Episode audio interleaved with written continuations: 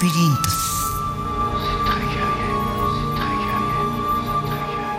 この番組は大垣書店の協力で放送します。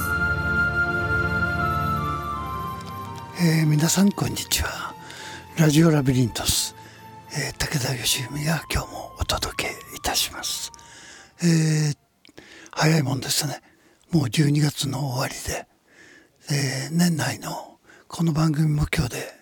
おしまいなんですけれども。あの、えー、また1月には、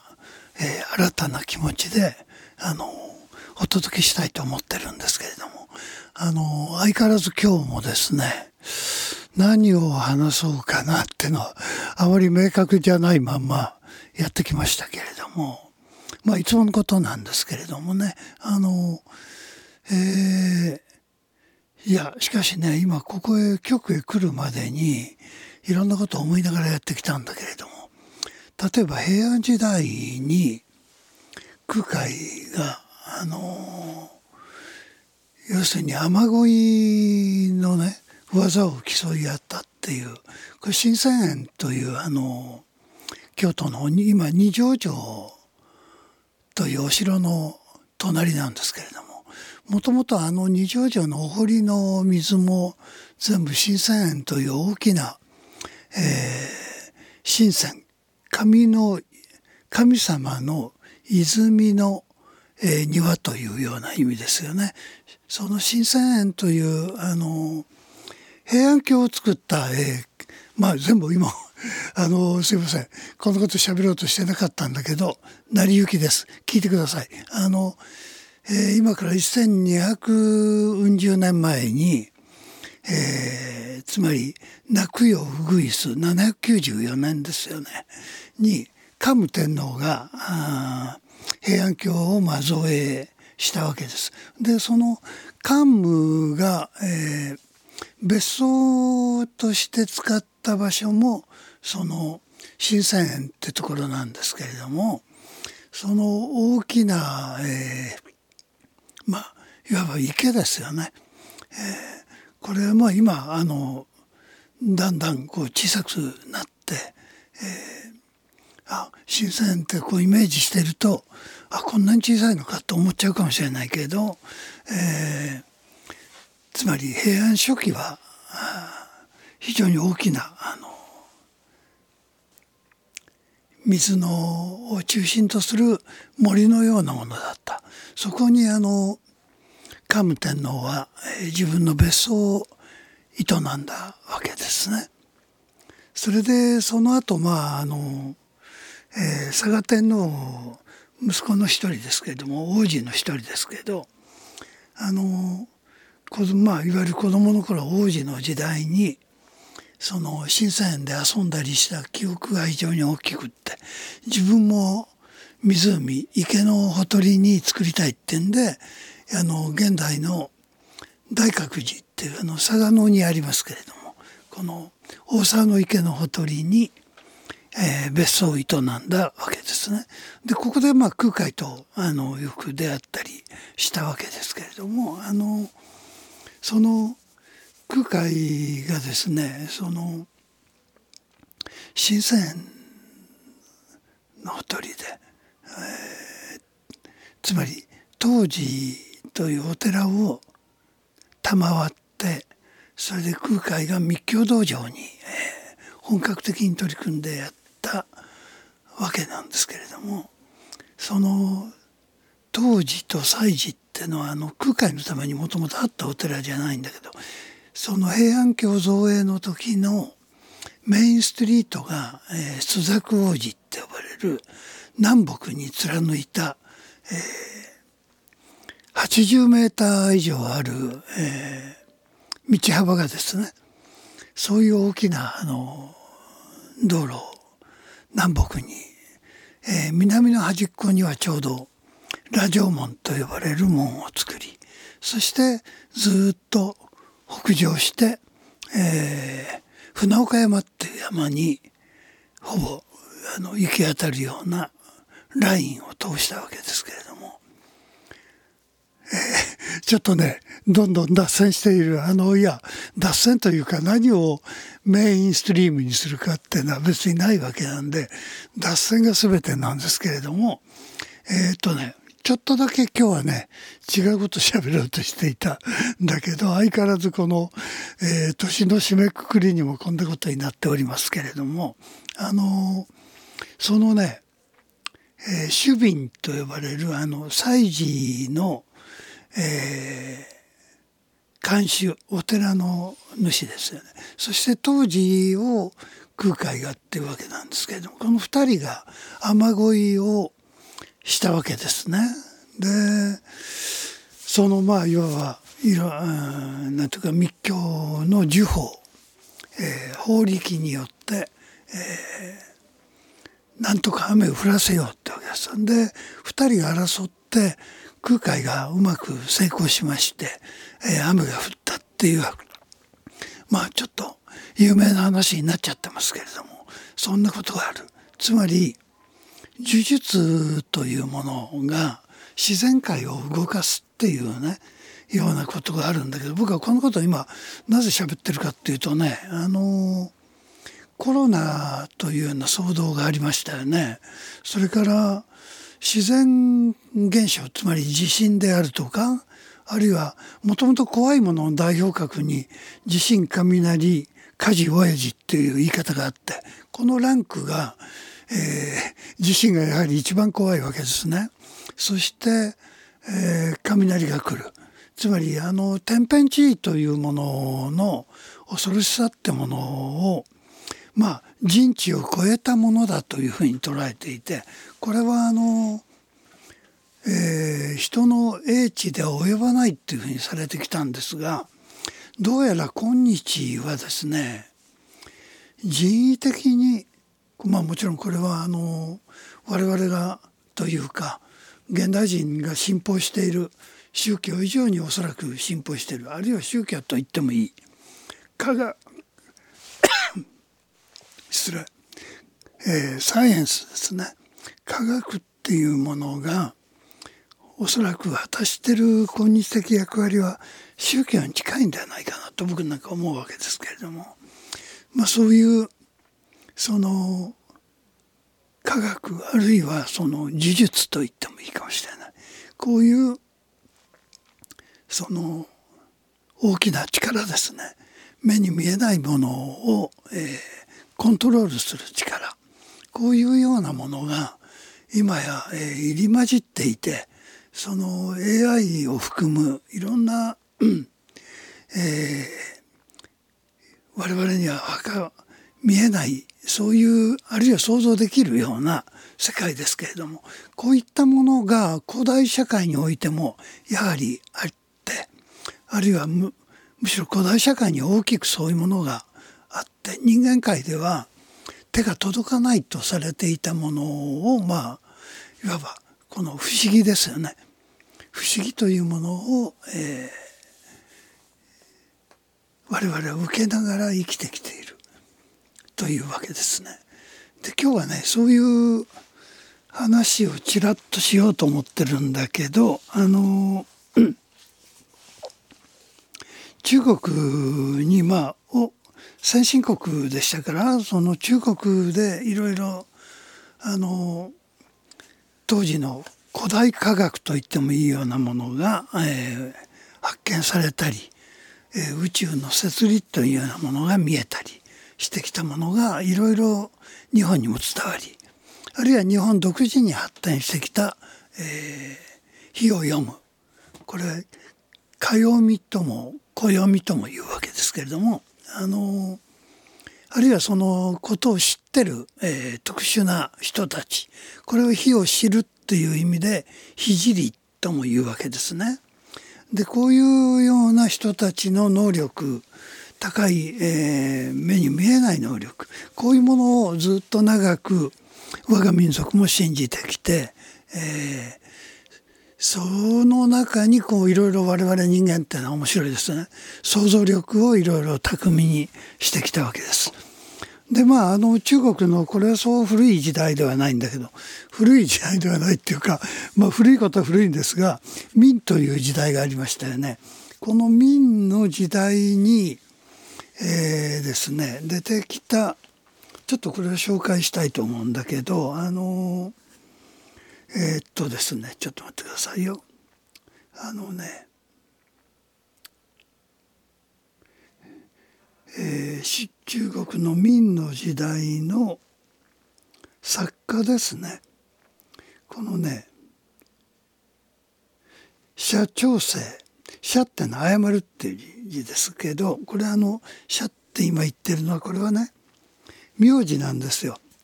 中国のね一字で大体つけます。そのでまあ「長」ってのはね「はじめ」っていう字なんだけどねまあちょっとね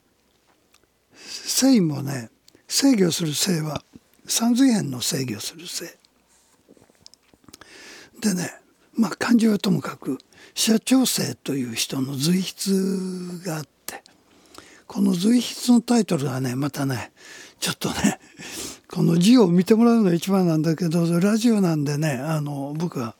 仮に説明しますが「えー、ござっそ」「ござっそ」っていうね随筆集なんです。5はね漢数字の5つまり12345の5ですよね。雑は、えー、雑誌の雑、えー、いろんなものが混じってるってことですね。それから「祖」という字はねご存知だと思うんだけどあの「まな板」って字です。でまな板っていう字は、えー、ご存知のように左側、えー、辺にあたるところが人間の人という字にと思ってもいいと思うんだけどこれ縦に2つ、えー、積み上げた、えー、人人っていうふうに言ってもいいしあるいはこれ文字によってはですねあの、遺体字としては、えー、×ですね、えー、丸×の××を2つ縦に並べてもいいそして右側は、えー、なんて言うんだろうなあの単という字に近いんです。あの物を見る我々の顔についてる目ですよね。目という字の一番下だけがちょっと飛び出して長い、えー、元旦の単みたいな字なんですけどあのこれをね「祖」という、えー、つまり、えー、まな板のことですよね。で「ござっそ」というあの、うん、随筆をこのシャーさんが書いたわけです。これが明の時代なんですが でねここにねちょっとねその中の9巻目に出てくる、えー、言葉をねちょっと読み上げますが「竜」竜ってドラゴンですね。竜の性は最も陰なり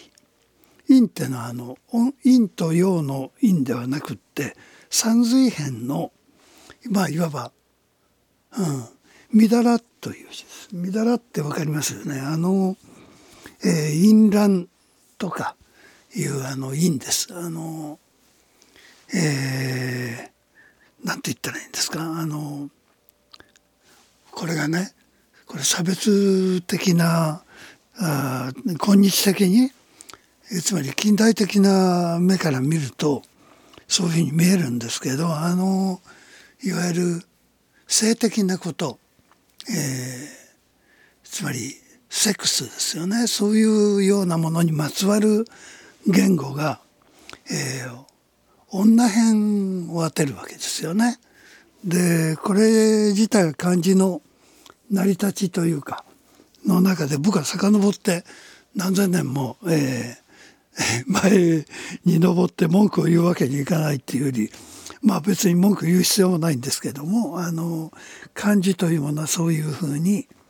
作られてきてこの字を見ると我々はな何か、うん、なんだろうな言葉にしにくいようなことが、えー、頭に浮かんだりするんですけどこの「陰」という、えー、字はあの、えー、つまり日本語、えーえーと訓読みで言えばみだらというふうに言ってもいいと思います。あのこのねその字字を当てるんですけれどもあの竜のドラゴンの性性っていうのはあの性的な性ですよね。は最も陰なり故に故に牛と交わればすなわち輪を生み輪ってのはあの鱗ですね。それから豚豚という字なんですけど月は月辺はないんですけどまあなくても同じトンという字です、えー、豚と交わればすなわち象を生み象ってのはエレファントです。馬と交わればすなわち龍馬を生む。つまり竜の馬を生む。という文を導入したっていうふうに書いてるんですがこのこういう随筆があのゴザッソと呼ばれるあの中に、えー、この今言ったような文章が、えー、含まれているっていうわけです。この年末にね僕はこんな話をしてるんですがこれちょっとね僕もあの強烈で、えー、ちょっとね今日はねこういう話をしておきたいなというふうに思ってます。でねこの実はこれがですねあの邪性の陰邪性というのは蛇のせいです。という一編のタイトルはその原文「流星祭陰」流の性は最も陰つまりみだらであるというようなタイトルの、えー、本これがあの今言った「ご雑祖」の中に、えー、出てるんですねこの原文。これはね実はちょっと覚えておいてください。この、えー、竜つまり竜ってのは蛇と言ってもいいと思うんですが竜のせいまあ結局ねあの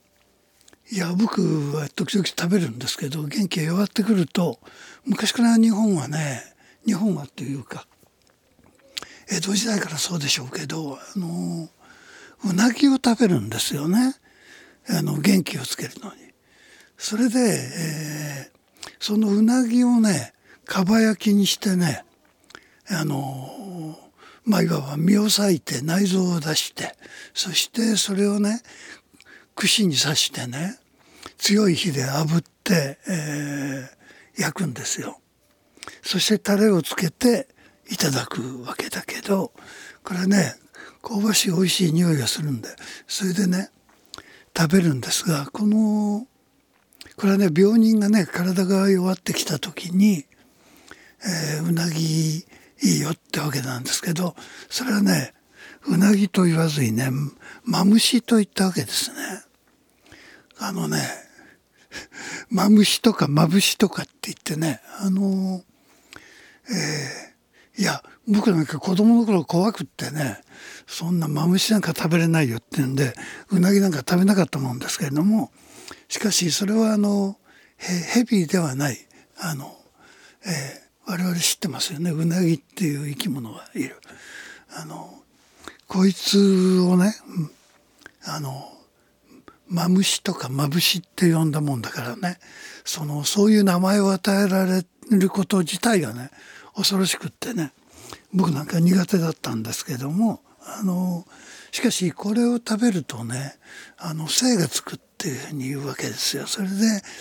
病人たちはね好んでねうなぎを食べるで病人じゃなくてもあのまあ皆さん、えー、今日はちょっともっと元気になりたいって時にうなぎを食べに行ったりするわけですがそれをマムシとかね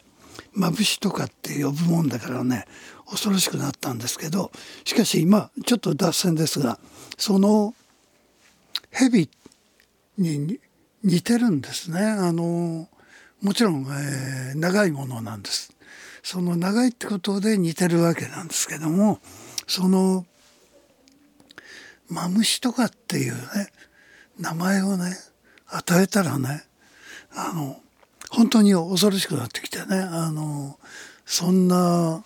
ものを食べたらってつまりそれほど強い性の切ってもまだ動いているような性を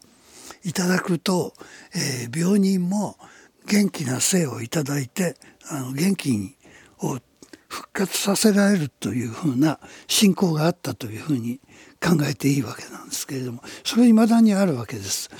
でこれはあの中国では、えー、白蛇伝という僕ら子供の頃にね、えー、アニメーションの映画で見たことがあるんですけれどもこの白い蛇の伝というふうに伝えられるものこれらとねそういうものが結びついてくるんですけれどもちょっとねいろいろこれからあとねちょっとご紹介したいことがあるのでここで一旦ちょっとね音楽をね聴いていただきます。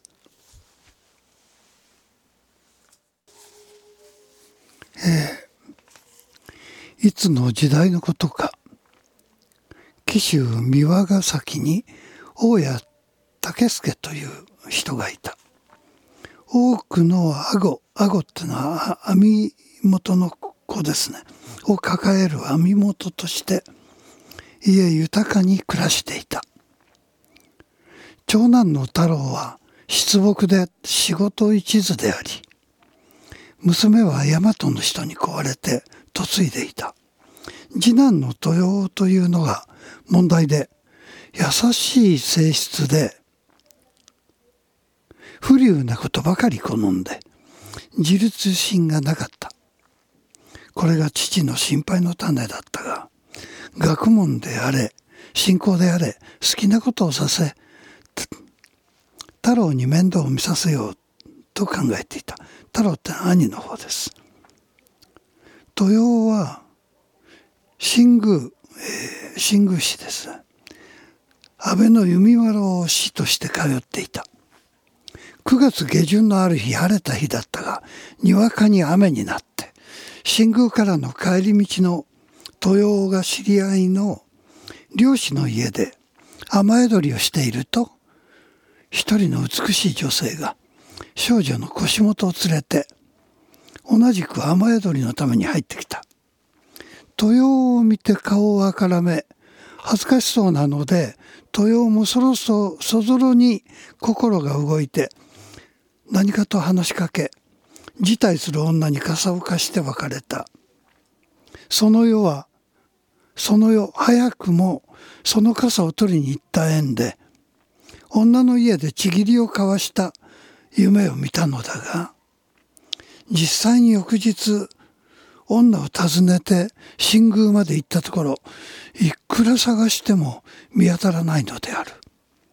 昼近くなってやっと昨日の腰元と出会い案内されて女の家を訪ねた。その家も女の態度もまるで昨夜の夢と同じなので奇妙だと思いながら女の話を聞いた。女はあがたの眼子眼子ってのは、えー、真の女の子供児童の字と書きますけれどもえー、マナゴと名乗りこの国の下塚さの未亡人であって都の生まれだが都にもはや家はなく天外の孤児になってしまいました。あなた様の雨の日の恩情が忘れられずもしよろしければ今後あなたの妻にしていただきたい。一生お仕え申し上げたい。と突然の告白をするのだった。豊は驚いた。あまりに突然ではあった。しかし夢見ていたことが実現しようとしているではないか。だが振り返ってみると彼は親がかりの身で何一つ自分のものを持たぬ身分であった。考え込んで返事ができずにいると眼子、えー、真の女の児童の字と書きますけれどもは切ながって女の口から恥ずかしいことを言いましたけれどどうぞ酒の上の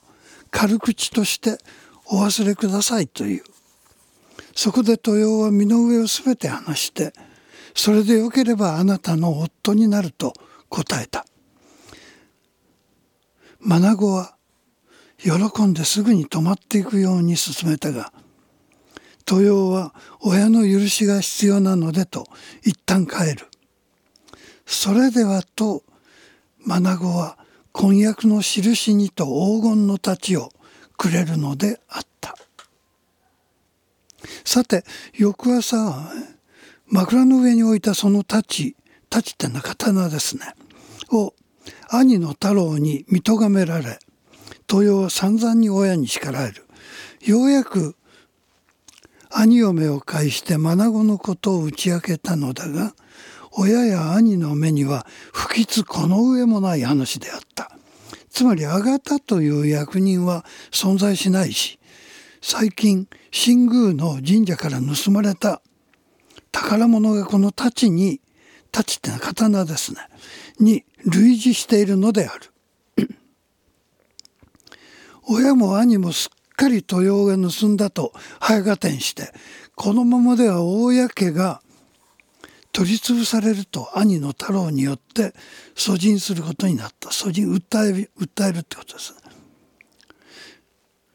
その結果役人たちがやってきて豊を逮捕するのだが豊は何のことやら分からずに引っ立てられる。太刀に関する太刀って刀ですね。尋問が始まって初めて太刀刀泥棒の嫌疑を受けたと知り眼子からもらったことを言い立てるが誰も信じてくれない。やがて役人たちは豊を連れて眼子の家と称するところへ出向くが眼子の家はあの時と打って変わって廃屋そのものに返じている。役人が踏み込んでいくと荒廃した奥の一室の一寸ほども塵の積もった床の上に花のような女が一人いるではないか。役人が近づいた時突然地も叫んばかりの雷鳴雷が鳴って女の姿は消え後には盗まれた宝物がそのまま残っていた。役人たちも豊用も呆然として帰るのみであった。しかしながらこのことによって豊用が犯人ではないことが分かり100日ほどの入牢で、えー、牢屋に入る、えー、豊は許されたがもはやこの土地では人に顔向けもならぬと豊は親親に願って大和の姉のもとに預けられることになった。椿市といって長谷寺の門前町の田辺金忠というのが姉の夫で手広く宮貸し刀身つまり、えー、照明器具ですねの類を商っていた。豊が到着した後のある日その店に美しい女が入ってきた。眼子であった腰元の丸屋が豊を見つけて「ご主人様がここにおられます」と眼子に告げている。豊は声を上げて逃げ隠れる。何かと田辺、えー、金忠が聞くと「妖怪が追ってきました。あれに近づいてはいけません」と逃げ惑った。それはどこにと人々が騒ぐ中へ眼はつかつかと入ってきて人々を鎮めた。皆様方私は決して怪しいものではありません。あなた様もそんなに驚かないでください。私はあの時あなたを罪に落としてしまったと知って是非お会いして事の訳をも話し気持ちを晴らそうと住まいを探していたのです。ここでお目にかかれてどんなに嬉しいことか。というふうに、えー、その、えー、マナゴと呼ばれるあの真の女の児童の字と書きますけれどもこのマナゴというものが先ほどからお分かりのように、えー、このね邪生の院と呼ばれる物語の主人公なんですけれども邪性というのは蛇の性のことです。それから陰というのは陰と陽の陰ではなくてこれは女の辺女辺の、えー、陰という字つまり「みだら」っていう字なんですがこの「みだら」という字に女性の、えーえー、女という字をつけてるところがまああの今日的に見ると相当な差別的な考え方なんでしょうけれどもこれはかなり古代の中国においてすでにそういうふうなうん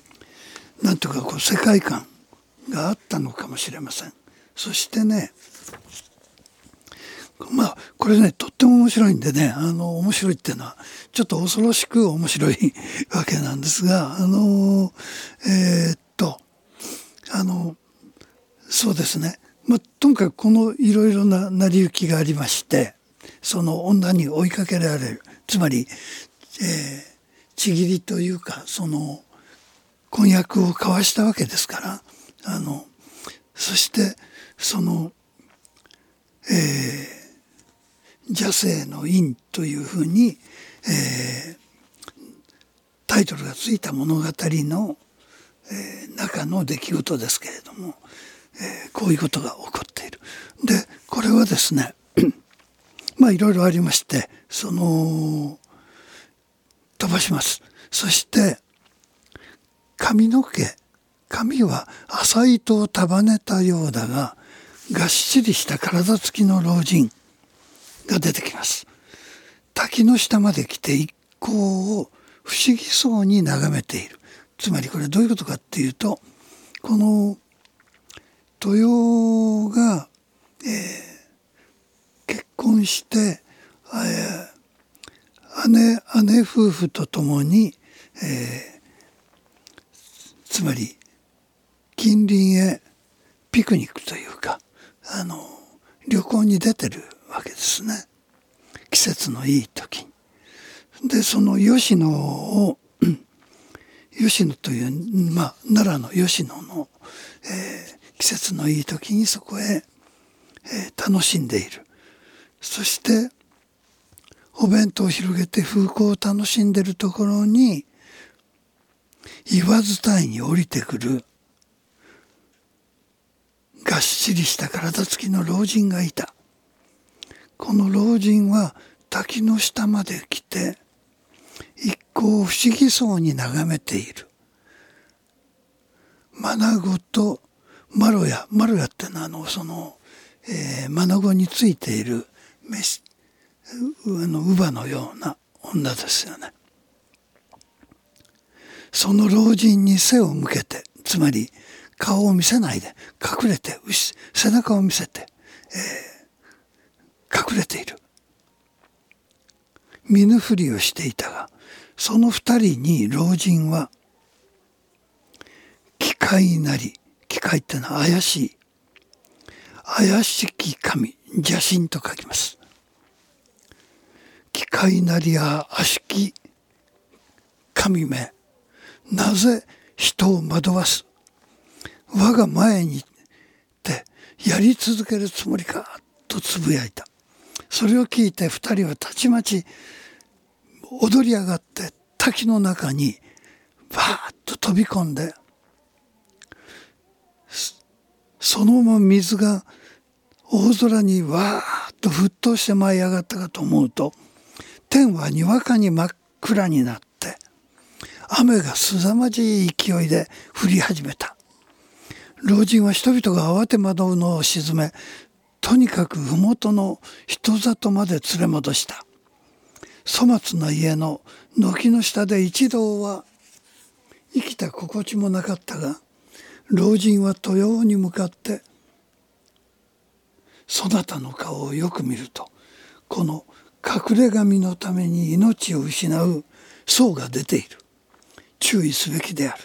と言った。豊は地にぬかづいて地面ですね。老人に全てをありのままに語りどうか命を助けてくださいと願った。老人はなるほどと話を聞きこの邪神は年を経たオロチでありオロチってのはあの大蛇ですね。蛇ですね。乱りなる性のもので牛と交わっては輪を生み馬と大手は両目龍馬を生むと言われていること。今回の女難はそなたの美貌を見込んで邪神が取り付いたものと見られること。執 nec 執着の執です。Nec 物を晒すには慎みが寛容であることを語った。老人は邪神はそなたの美貌にほだされたのでありそなたもまた眼の仮の形容姿ですね。に惑わされてまスらう心がなかったのである。今からしっかりと心を鎮め魔につけ入れつけ入られぬよう男らしく振る舞えば彼女を追い払うのにこの老人の力などは無用である。よくよく心を鎮めることだ。と教え諭した。というわけですね。でこの物語は、えー、実は全部読みたいっていうかあのこれこれも部分的にこう引用文を継いでるわけですけれどもこのこの話はもともとが、えー、実はですね中国のあの白蛇伝という白い蛇の伝えと書きます。これはあの、えー、っと日本でも、えー、今から560年前かなにはあのアニメーションとして生まれていて「えー、白蛇伝」というあの 映画になってます。ですからまあ今も見ようと思えば見れるんだろうけれどもこのその、えー、元になるその話この白蛇伝あるいは白蛇伝と呼ばれるものこれは、えー、禅宗の北海禅師法海というのかな？あの法律の方に海です。禅師が蛇沈めに成功し、えー、白老師白い娘の子。これ、えー、パクニャンスというのかな？あのともかく白い娘の子というふうに、えー、書く名前を持つ、えー、白蛇伝あるいは白蛇伝という物語ですね。でこれが、えー、つまり中国のそれを元にしながら、えー、上田明成が、えー、日本の物語に、えー、移し替えたわけです。でこれが、えー、いわゆる「右月物語」と呼ばれる、えーまあ、有名なあの江戸時代の 小説集ですよね。右月というのは雨の月と書きますから、まあ、大体においてこの「右月物語」というタイトルが怪しいんです。こう雨でなぜ月があるのかっていうのはね子供の頃から我々も、えー、怪しく思っていたわけです。あの雨にこれを僕も小学校の34年の時に学校の図書館から借り出して読みました。この震えながら読んだ記憶がありますがこの「右月物語」子供向けにされた物語だったんだけど読みました。それはね大きな意味を持っていてこのえー、っとねいろいろ喋っててあんまりもう時間がないみたいですね。あのえー、っとどこまであもう終わりかもうちょっとだね。すいませんあのね年内もこんな感じで終わっちゃいそうですけどあのともかくえー、っとねこれ本当はねオチがあるいろんなこと喋りたかったんだけどとても無理だね。あのしかしまあ今年もこれで終わっていきますがあのそのね、えー、御雑草というもともとの随筆の中からこの上田明成がねやっぱり日本化して相当に優れた内容にあの味付けをししてしまったってわけです。この蛇の性というものに、まあ、いわばめあのメタファーされているその、えー、象徴的にあの強い蛇の性あるいはこれを我々あのそのうなぎもマムシと呼んでいたわけですけれどもそのまさにねマムシを食べて元気になるようなそういうあの邪邪性の因というね話を今日はちょっと最後に年内の最後にこんな話をしていますが皆さんそのうなぎを食べて元気になってください。それで来年もまた このラジオラビリントスこの迷宮の中へぜひともあの耳を傾けていただきたいと思います。えー、これで終わりなのかまだちょっとあるのかな？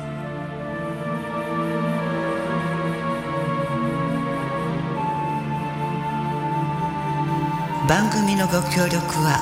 大垣書店でした。